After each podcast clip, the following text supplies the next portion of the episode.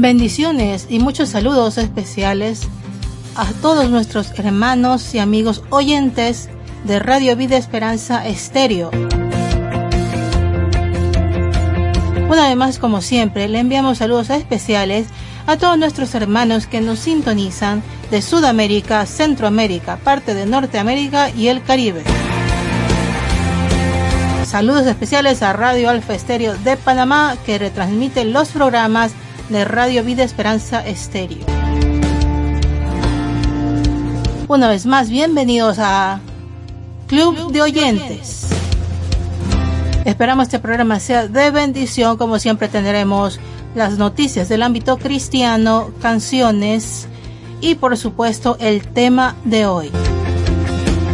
Bienvenidos.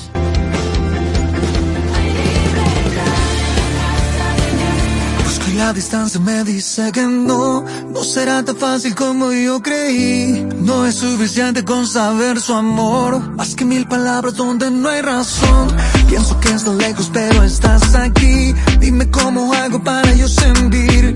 Creo que eres bueno, pero y te mentí. Y sin darme cuenta me miento a mí.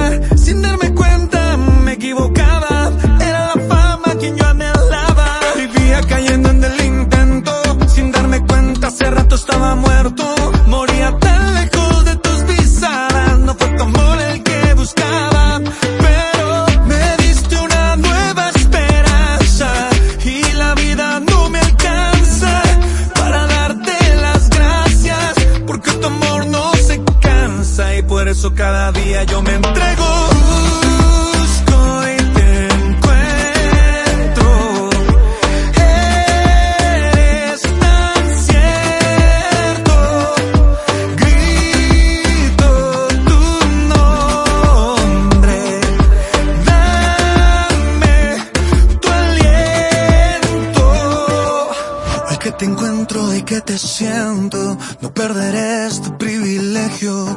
Serás mi amor, serás mi todo. Tú mi Señor, tú mi socorro.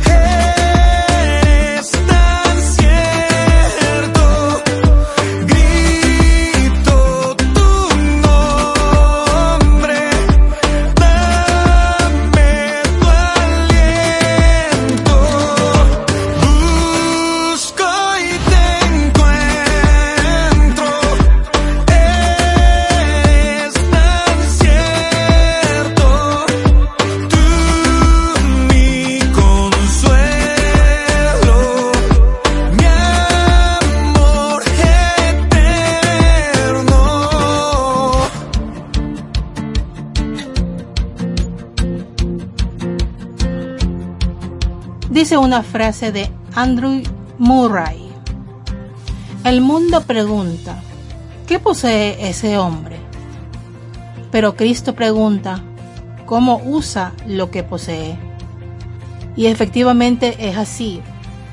El Señor pone siempre en nuestras manos responsabilidades, familia, deberes que tenemos que hacer en todas las áreas de nuestra vida, en lo espiritual, emocional, en lo familiar, lo económico, profesional, en lo social.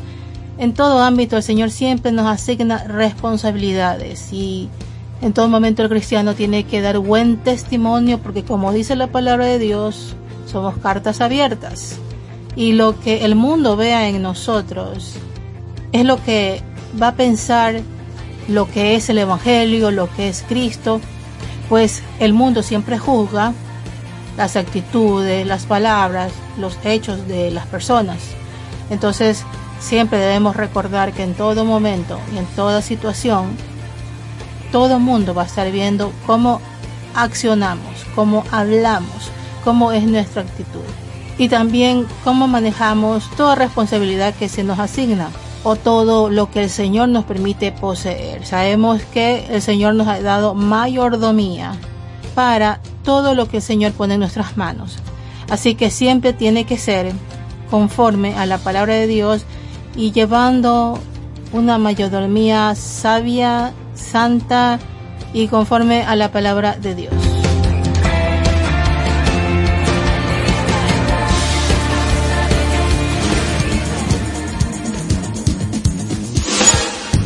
Noticias del Club de Oyentes.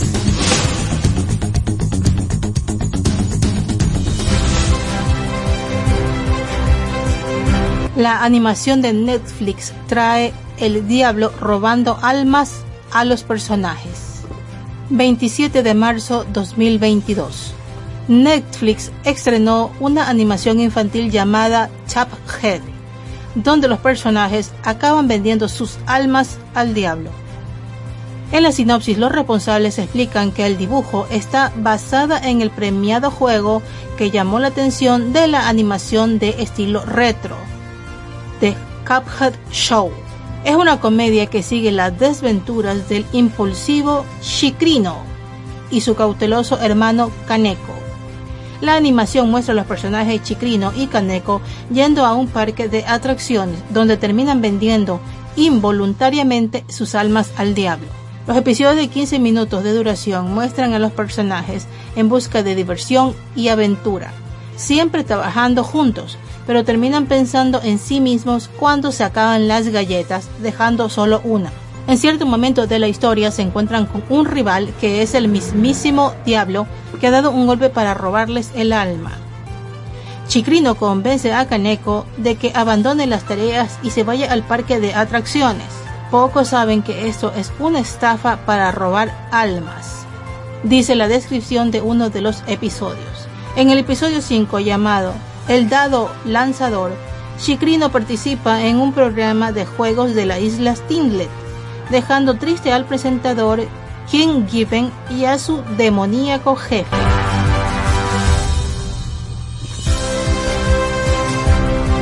Cristiana es asesinada después de compartir video cantando en TikTok. 7 de marzo 2022. Imán Sami, de 20 años, hija de un clérigo musulmán que se convirtió al cristianismo, fue encontrada muerta en el norte de Irak el asesinato de Imán Sami, quien era conocida como María, es sospechoso de ser una represalia de su familia después de un video de TikTok que publicó donde cantaba canciones cristianas. Según un amigo cristiano cercano a María, miembro de su grupo de estudio bíblico, le dio una Biblia el mes pasado. Se volvió hacia el cristianismo y su familia se enteró por el video que publicó en TikTok. Un sitio de noticias cristiano llamada Ankawa Today compartió en sus redes sociales la información de que la niña había sido asesinada por su hermano y su tío. Corte anula multa a panadería de cristianos que se negó a hacer un pastel homosexual. 23 de febrero 2022. El miércoles un tribunal de apelaciones de Oregon en Estados Unidos le dijo a una agencia estatal que reconsiderara sus 135 mil dólares en daños para una pareja cristiana que era propietaria de una panadería que se negó a hornear un pastor para un matrimonio gay.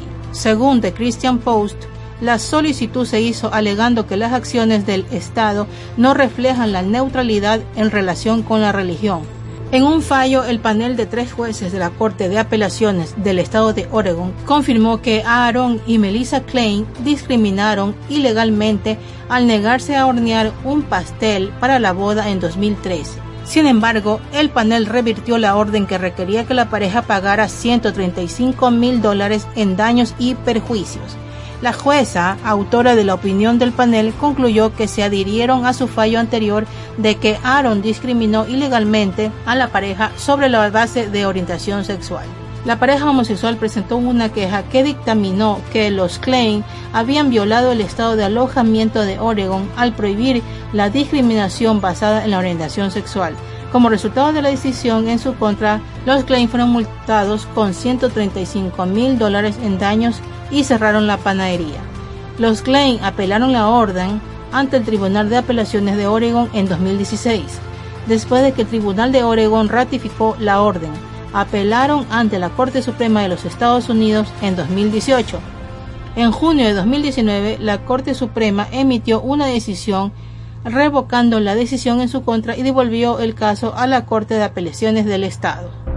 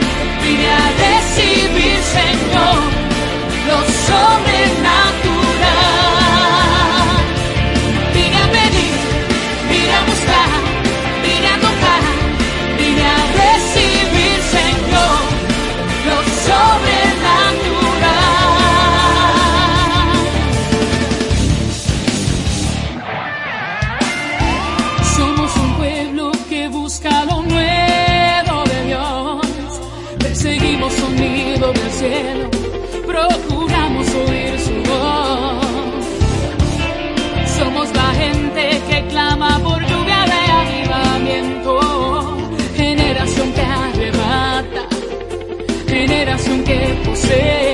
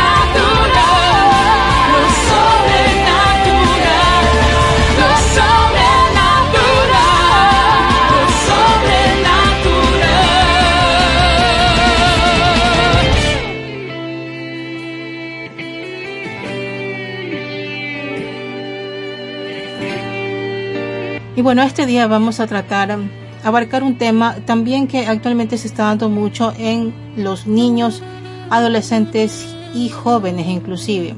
De repente se puede dar en uno que otro adulto, pero es más dado en los niños, adolescentes y jóvenes, que es la adicción a los videojuegos. Vamos a hablar acerca de los síntomas, las consecuencias y su tratamiento. Bases prácticas que da la psicóloga Marla Menéndez. Pues en su artículo ella dice, hoy en día los videojuegos son una forma de entretenimiento muy común en nuestra sociedad y por tanto el uso excesivo perjudicial de los videojuegos aumenta. Es importante reconocer los signos de la adicción ya que si no se trata los efectos negativos se ven incrementados. Algunos niños o adolescentes con dificultades para relacionarse con los demás juegan los videojuegos para no sentirse solos y romper con la monotonía, mientras que algunos lo hacen solo de vez en cuando. Otros se obsesionan con los videojuegos y comienzan a sentirse más cómodos en el mundo de los videojuegos que en el mundo real. En este último caso estaríamos hablando de una adicción a los videojuegos. Y pues aquí nos establece la psicóloga en primer lugar los síntomas de la adicción a los videojuegos, algo que debemos estar alerta para observar en los niños, adolescentes y jóvenes. Los síntomas son impacto negativo significativo en el rendimiento laboral, académico e interpersonal. Pasar la mayor parte del tiempo libre jugando a los videojuegos. Jugar a los videojuegos entre 6 y 8 horas seguidas. Pérdida de interés en actividades sociales. Evitar responsabilidades o compromisos para continuar jugando. Por ejemplo, quedar hasta tarde jugando no poder madrugar al día siguiente y por tanto no cumplir los compromisos de ese día. La persona solo está feliz cuando juega. La persona que está distraída por los videojuegos tiene dificultades para concentrarse en otras cosas por estar pensando cuándo podrá volver a jugar. Agresividad, irritación cuando no puede jugar. Mentiras sobre el tiempo dedicado a los videojuegos jugar a los videojuegos para escapar de los problemas, ansiedad o depresión. Y bueno, aquí menciona cuáles son las consecuencias de esta adicción. La adicción a los videojuegos no tiene el mismo impacto en todas las personas que la experimentan. Algunas de las consecuencias negativas de la adicción a los videojuegos pueden ser problemas emocionales. Personas con adicción a los videojuegos pueden presentar más riesgo de depresión, soledad, fobia social, enfado y sentimientos de vergüenza por pasar tanto tiempo jugando. Hay que tener en cuenta que esos problemas pueden ser consecuencias de la adicción, pero también puede jugar un papel en el desarrollo del juego patológico. Problemas financieros. En el caso de los niños esto no suele ser un problema, pero sí para los adultos y adolescentes que pueden gastar grandes cantidades de dinero en ordenadores, consolas, suscripciones, etc. Además, en casos extremos, los problemas económicos pueden darse cuando la persona pierde motivación para trabajar, pudiendo ser despedido o no trabajar a tiempo completo. Problemas de salud. La adicción a los videojuegos suele estar relacionada con malos hábitos de sueño, mala higiene personal, poca actividad física e inadecuada alimentación. En los niños, algunos estudios han puesto de manifiesto su asociación con la obesidad infantil. Problemas sociales. A medida que la adicción empeora, los adictos a los videojuegos tienden a pasar más tiempo jugando y menos tiempo de calidad con amigos, familiares u otras personas importantes en su vida. La persona adicta puede decir que tiene muchos amigos online y experimentar soledad, depresión y aislamiento social debido a la falta de contacto con los demás. Problemas familiares. Este tipo de problemas pueden ser la dificultad más común en las personas con adicción a los videojuegos. Los problemas familiares suelen ser una consecuencia de la adicción, pero hay que tener en cuenta que en algunos casos las malas relaciones familiares pueden aumentar la probabilidad de desarrollar adicción. Una persona con adicción puede sentir que algunos familiares están tratando de interferir en su vida, cuando muestran preocupación por el juego y volverse agresivo, ya sea verbal o físicamente. En este caso, ¿cuál es el tratamiento para esta adicción? Unas pautas básicas. Dice la psicóloga, hay varias opciones de tratamiento para ayudar a las personas adictas a los videojuegos a detener el juego y comenzar la recuperación social y emocional. En muchas ocasiones la adicción a los videojuegos es un intento de enmascarar determinadas emociones el resultado de unas habilidades sociales escasas o inadecuadas. Por eso, la mayoría de los tratamientos giran en torno a ayudar a la persona a ser más social, superar emociones negativas y a encontrar cosas más productivas que hacer. Algunos de los métodos más empleados para tratar la adicción a los videojuegos son Número 1. Terapia cognitivo-conductual. Esta terapia es la más recomendada para el juego, pero hay otro tipo de terapias que pueden funcionar bien. Número 2. Terapia familiar. A veces la adicción a los videojuegos es el resultado de problemas familiares o una escasa interacción familiar. Los problemas familiares pueden favorecer el uso excesivo de videojuegos. Para estos casos, la terapia familiar va dirigida a mejorar las relaciones en la familia, tratando de forma indirecta la conducta de juego. Y bueno, estas son dos pautas básicas que menciona esta psicóloga. Lógicamente tiene que ser tratado a nivel de familia también, como ella lo acaba de mencionar, es muy importante porque, como se menciona en, el artículo de esta psicóloga, puede estar generado por situaciones no solamente personales y emocionales del joven, sino también familiares.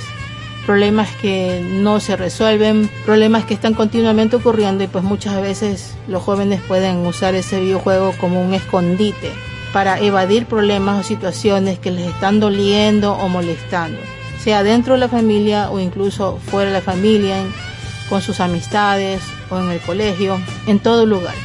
Entonces es importante realmente reconocer ya con esto que ha mencionado la psicóloga en este artículo, cuáles son los síntomas de cuando hay una adicción.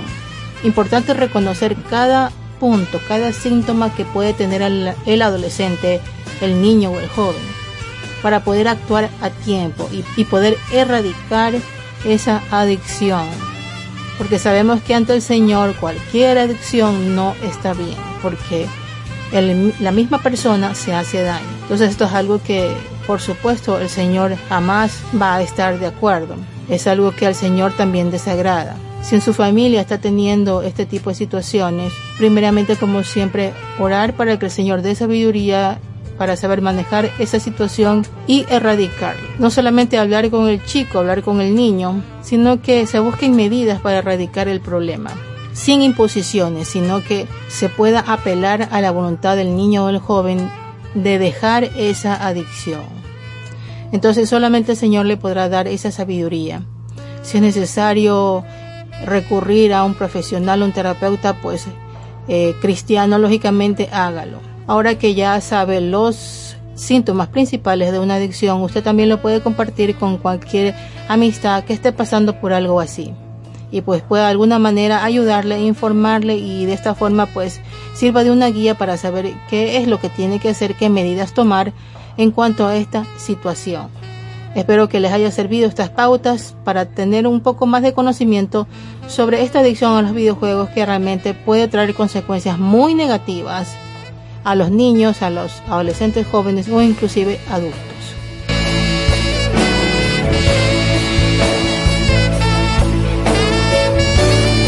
bueno, escuchemos lo que nos dice el Señor en Isaías capítulo 54 versículo 13. Todos tus hijos serán enseñados por el Señor y se multiplicará la paz de tus hijos. Amén, esta palabra del Señor, así es.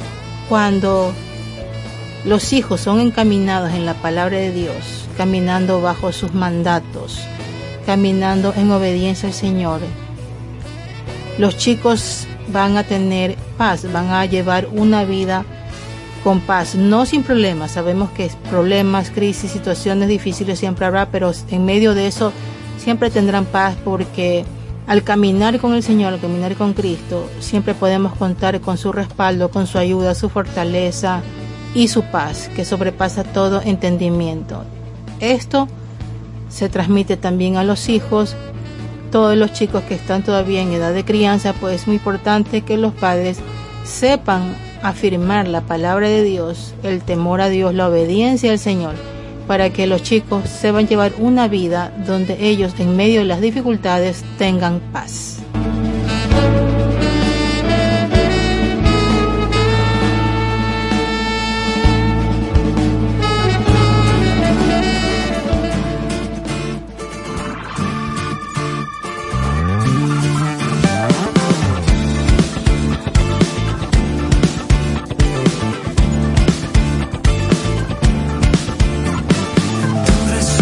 convenció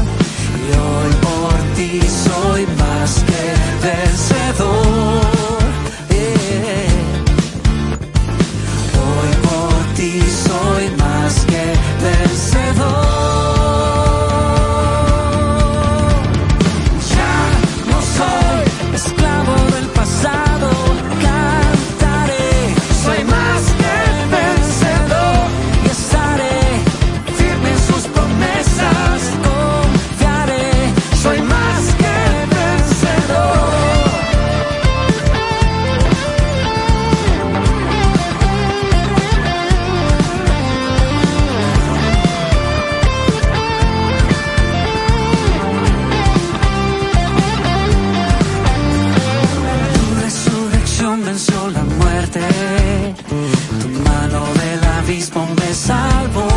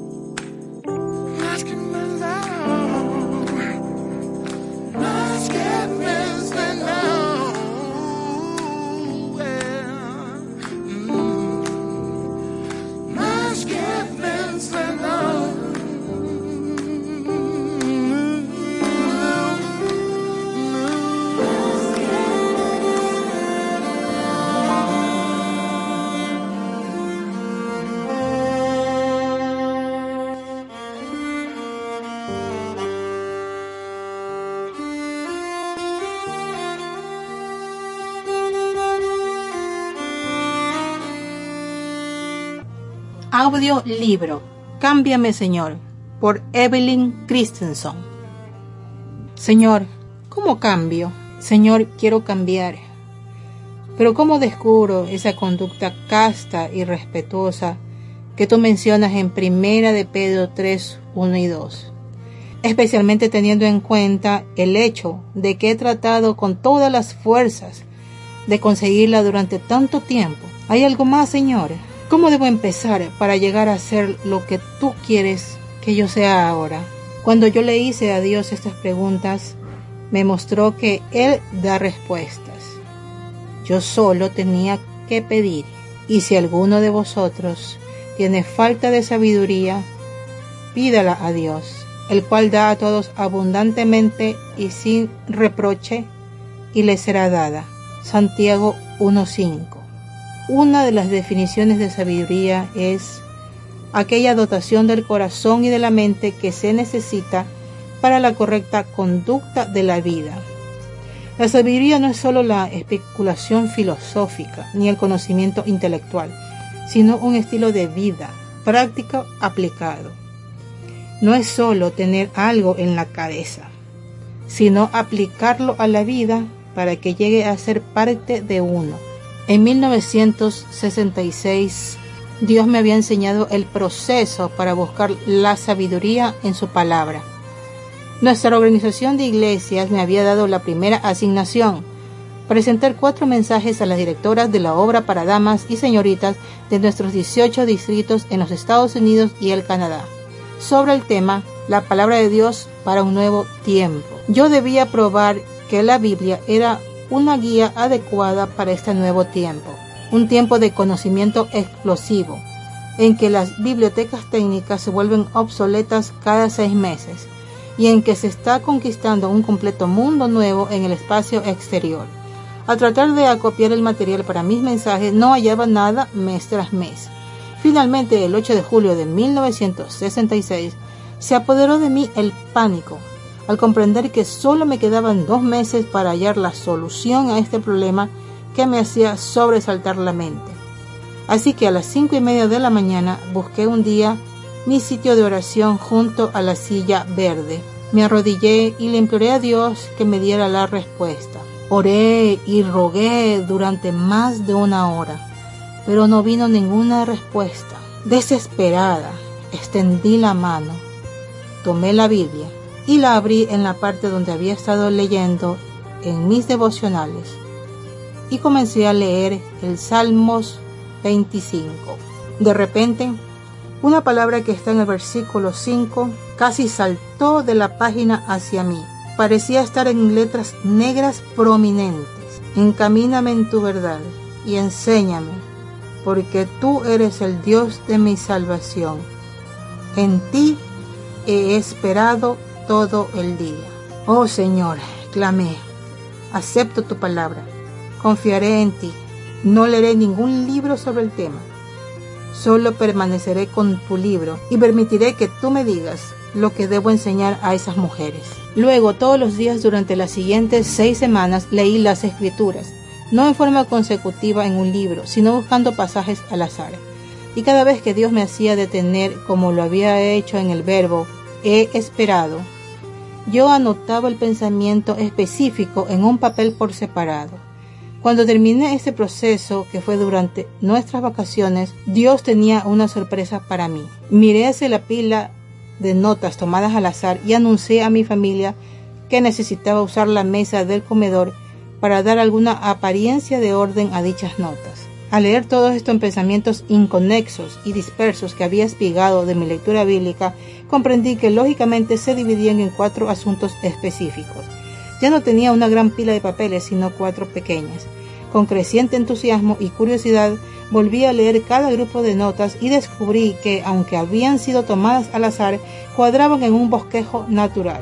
Casi en un estado de conmoción, yo, que siempre había pensado que era la chica del comentario, me quedé mirando los cuatro grupos de notas que estaban en forma de bosquejo para los cuatro mensajes que probarían que la palabra de Dios es una guía adecuada para nuestras mentes orgullosas y sofisticadas.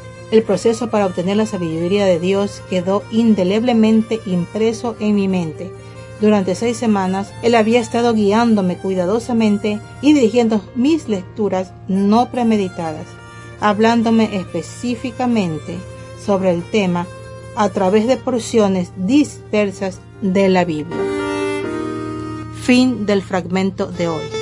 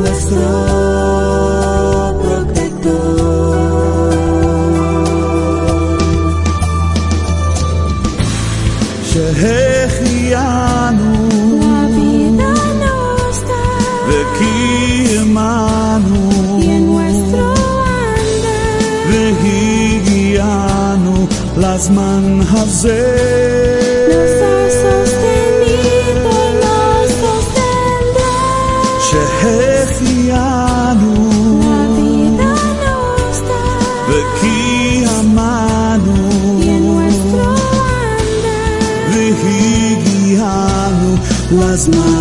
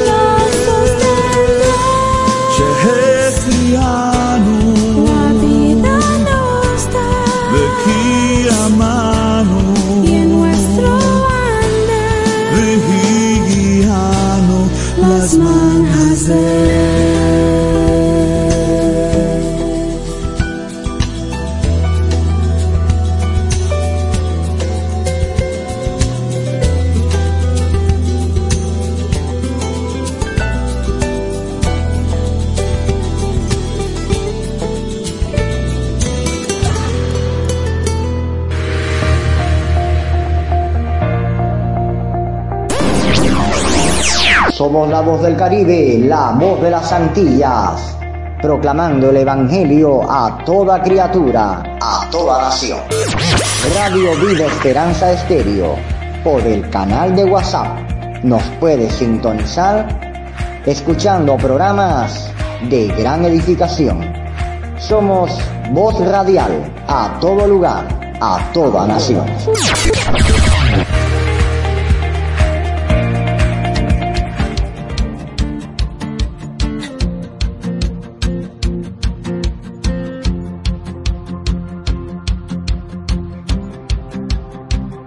Y así hermanos concluimos el programa de hoy. Esperamos como siempre haya edificado sus vidas. Los esperamos para el siguiente programa. Recuerden que pueden escuchar los programas durante las 24 horas del día en la página web www radiovidaesperanzaestereo.com y ahí pueden descargar la aplicación para teléfono Android para que de esa forma de una manera útil ustedes pueden escuchar los programas en todo momento y cuando puedan hacerlo. Damos gracias a Dios por su vida, por este tiempo compartido con ustedes. Se despide de ustedes su amiga y hermana Mari Toro desde Guayaquil, Ecuador. Bendiciones.